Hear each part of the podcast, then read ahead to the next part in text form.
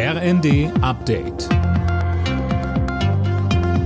Stündlich neu. Auf den Punkt informiert.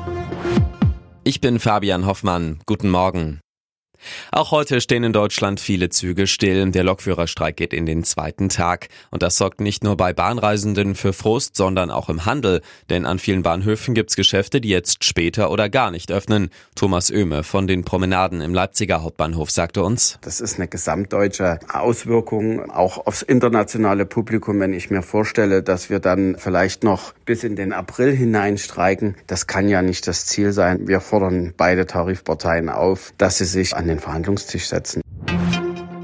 Nicht nur bei der Bahn wird gestreikt, sondern auch im Luftverkehr. Piloten und Flugbegleiter der Lufthansa-Tochter Discover Airlines treten morgen für einen Tag in den Ausstand, heißt es von den Gewerkschaften Cockpit und UFO. Dirk Justus berichtet. Mit dem Arbeitskampf wollen die Gewerkschaften Tarifverträge beim Ferienflieger durchsetzen. Verhandlungen darüber waren von den Arbeitgebervertretern für gescheitert erklärt worden. In einer Urabstimmung sprach sich dann eine überwältigende Mehrheit für den Streik aus. Wegen des Arbeitskampfes wird es auch zu Flugausfällen kommen. Bereits am Tag vor Heiligabend hat es einen ersten Warnstreik bei Discover gegeben.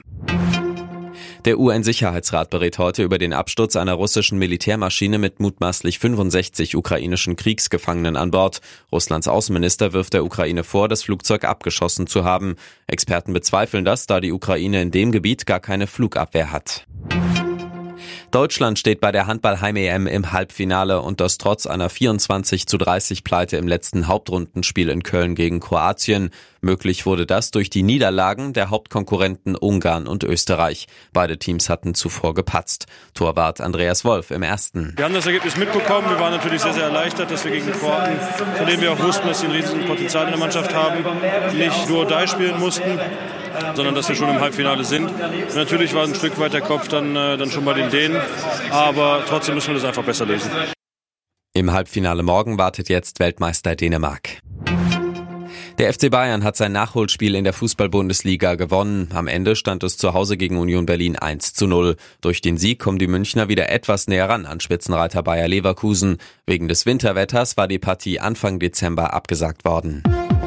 Alle Nachrichten auf rnd.de